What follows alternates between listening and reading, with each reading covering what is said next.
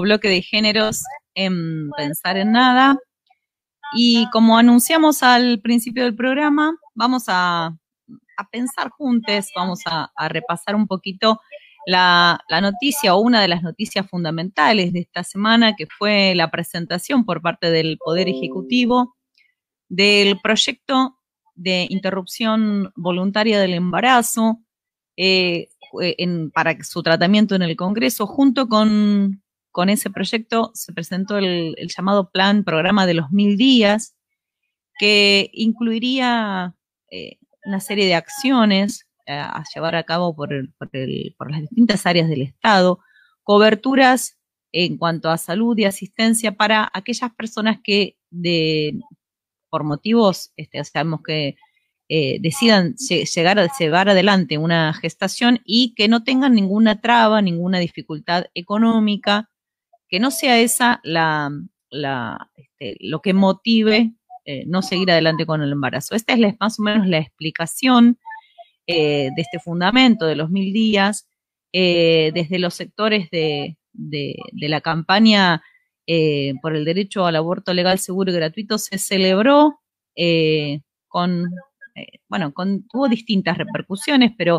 en, general se, celebró que haya sido esta presentación porque era lo que se venía anunciando y que si no, no se daba esta presentación del Ejecutivo, como, como había prometido Alberto Fernández en su discurso de apertura del primero de marzo, eh, bueno, el proyecto de la campaña es la octava vez que se presenta y está con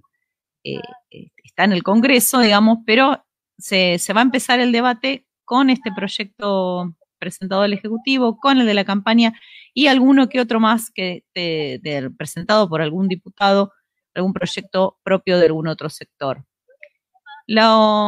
a lo largo de la semana eh, decía que había, hubo distintas repercusiones, los sectores de compañeras y compañeros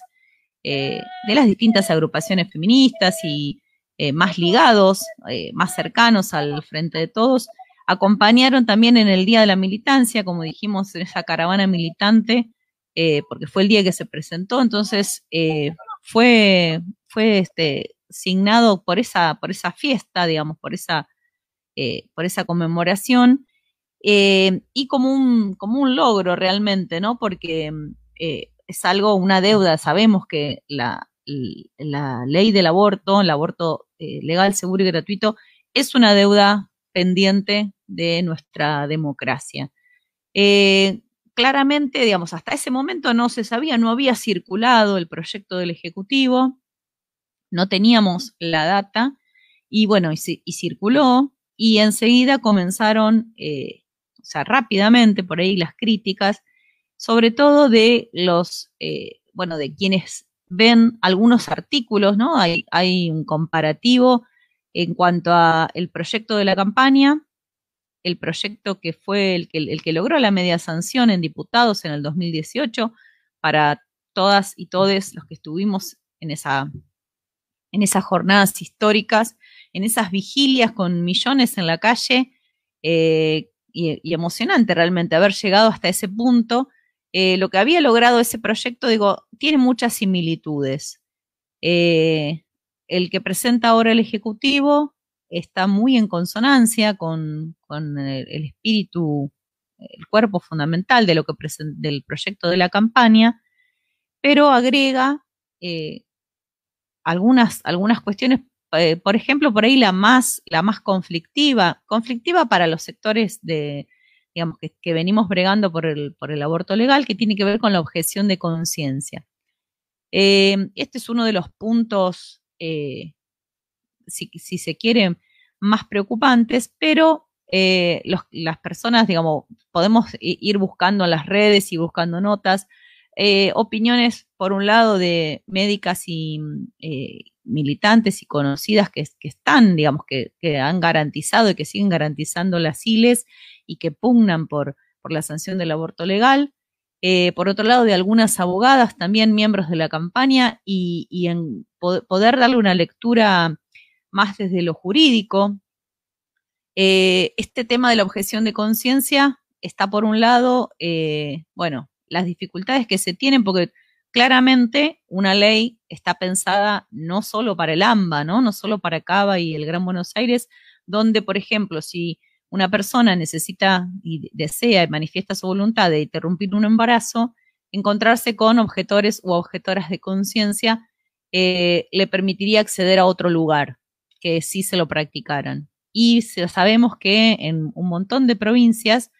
eh, ni siquiera hoy se están garantizando las CILES. Entonces, las interrupciones legales, ¿no? Sabemos, vamos a recordar que desde 1921 eh,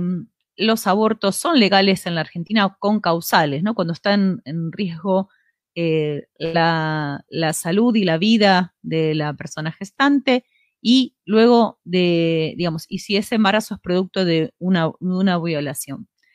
Eh, es complejo este tema de la, objeción. Por otro lado, quienes, quienes eh, han celebrado y analizado jurídicamente eh, bueno, han manifestado, por ejemplo, que, les gustaría claramente que la objeción de conciencia no estuviera, pero por otro lado, este proyecto, a diferencia del 2018, aparece como muy regulada. Eh, eh, especialmente que, no puede haber este, una objeción de conciencia, por ejemplo, con una atención posaborto, ¿no? Llega una persona con un aborto en curso y no puede negarse a atenderla digamos, hay como algunas letras chicas que sería interesante tenerlas en cuenta, pero por ahí mi reflexión, más allá de, estar pensando artículo por artículo, eh, otra, otra, otro detalle importante que, también preocupaba es que el proyecto de la campaña decía que mm, los servicios de salud debían estar eh, dando respuesta dentro de los cinco días de solicitada la práctica y el proyecto nuevo del Ejecutivo eh, dice que, bueno, da 10 días para que se dé una respuesta. Eh, más allá de todas estas cuestiones concretas y técnicas que esperamos que se debatan en un plenario de comisiones y que tenga un, tratamiento y que salga la mejor ley que, necesitamos, que esperamos, digo, yo desde acá, mis reflexiones apuntan después de haber leído muchas cosas en la semana y de seguir analizando y de seguir eh, pensando, eh, ¿no? digamos, hasta dónde hemos llegado. la campaña tiene 15 años, pero la campaña nacional, pero la lucha por el aborto es un, reclamo histórico. La semana pasada con María de los Ángeles Roberto eh, hacíamos un, raconto un poco histórico de estos lugares donde las, mujeres lograron este derecho para toda la población y cómo se ven a veces amenazados. Yo creo que llegar a este punto, llegar al, al, eh, a la sanción del, del, derecho al aborto legal, seguro y gratuito va a ser una, una, conquista claramente histórica y un punto de inicio, ¿no? No, no esperar que resolvamos todo, absolutamente todo con, la sanción de una ley, porque tenemos un, este, marco legal muy prolífico en nuestro país, con muchas leyes progresistas, con muchas leyes con protección integral, pero después falta el cumplimiento y falta que se hagan carne, digo yo, en la sociedad. Sabemos que con el aborto hay una despenalización social, ha, habido, y gracias a la lucha de la campaña, de las colectivas feministas, de las socorristas, de, todos los espacios de género que eh, adhieren a la libertad, a la, posibilidad, al derecho a decidir de las personas, de las mujeres y personas con capacidad de gestación. Em, digamos, toda esa, esa, información que ha circulado, que sigue circulando, que se sigue difundiendo, ha hecho eh, que, salga del closet, ¿no? Que salga de la clandestinidad el tema. Ahora hay que avanzar en los derechos, pero aún así mi, mi, pensamiento, mi pensamiento tiene que ver con que vamos a, no, no, no se va a terminar nuestra lucha con la sanción de la ley, sino que vamos a tener que seguir, eh, bueno, militándola y garantizando como con todas las, otras leyes, ¿no? Digo, mm, me toca eh, por el activismo eh, y, muchas veces, digamos, y lo he hecho a lo largo de mi trabajo, eh, acompañar situaciones de violencia, decís, bueno, el marco legal está y tenemos una ley que contempla todas las violencias,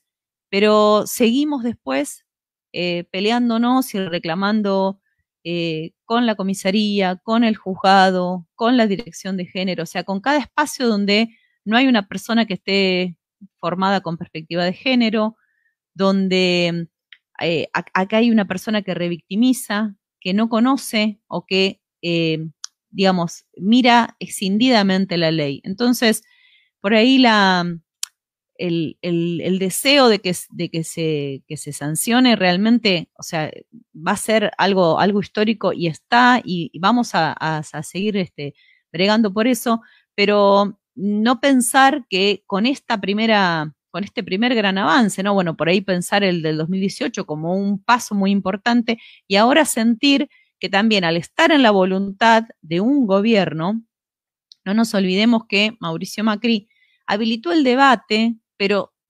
claramente él eh, era una persona que estaba en contra y indicó también que se votara en contra, ¿no? Entonces digo, acá tenemos a el Poder Ejecutivo, eh, no solo en la figura de Alberto Fernández, que es, que es un varón y que es este, el presidente, digo, pensamos en Vilma Ibarra, que, que su trayectoria la, puso siempre, digamos, a, favor y a la lucha por el derecho a decidir, que es una de las redactoras, ¿no? la técnica y está, eh, digamos, como tomando este tema eh, como, como, punta de lanza de la gestión. Entonces digo, hay una, un cambio en el panorama, poder pensar, yo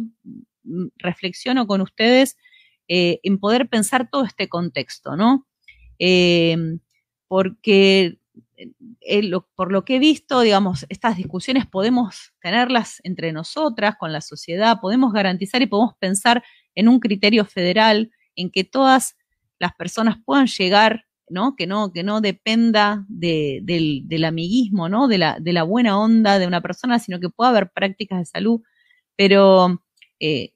prácticas de salud con perspectiva de género, que, garanticen todos los derechos de las personas pero, pero va a seguir siendo siempre en, términos de lucha, ¿no? Lo, pienso, lo pienso desde las otras violencias, lo pienso desde todas las, cosas que nos faltan y por las que seguimos luchando eh, en cada espacio de activismo. Así que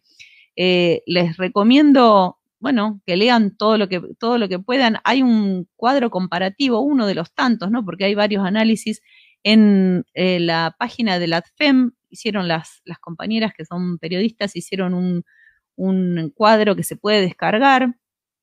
con las tres instancias, las del 2018, el proyecto del Ejecutivo y el de la campaña, los puntos de coincidencia y a qué cosas se diferencian. Eh, desde acá, además de, esperando que eh, se pueda entender también como sociedad que esta, este avance va a ser un avance en derechos que no obliga a nadie, como cualquier ley no obliga a nadie a hacer nada que no quiera y no crea, eh, que es una decisión individual, pero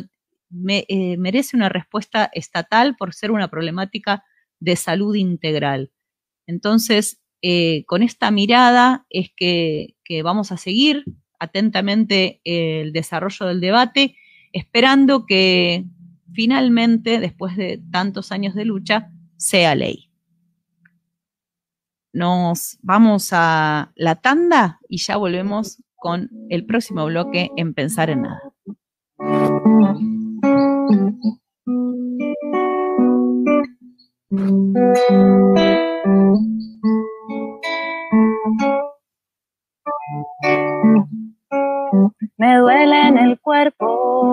Ya tantas menos. La bronca me brota por fuera, la rabia me ahoga por dentro. No quiero quedarme callada, aunque el silencio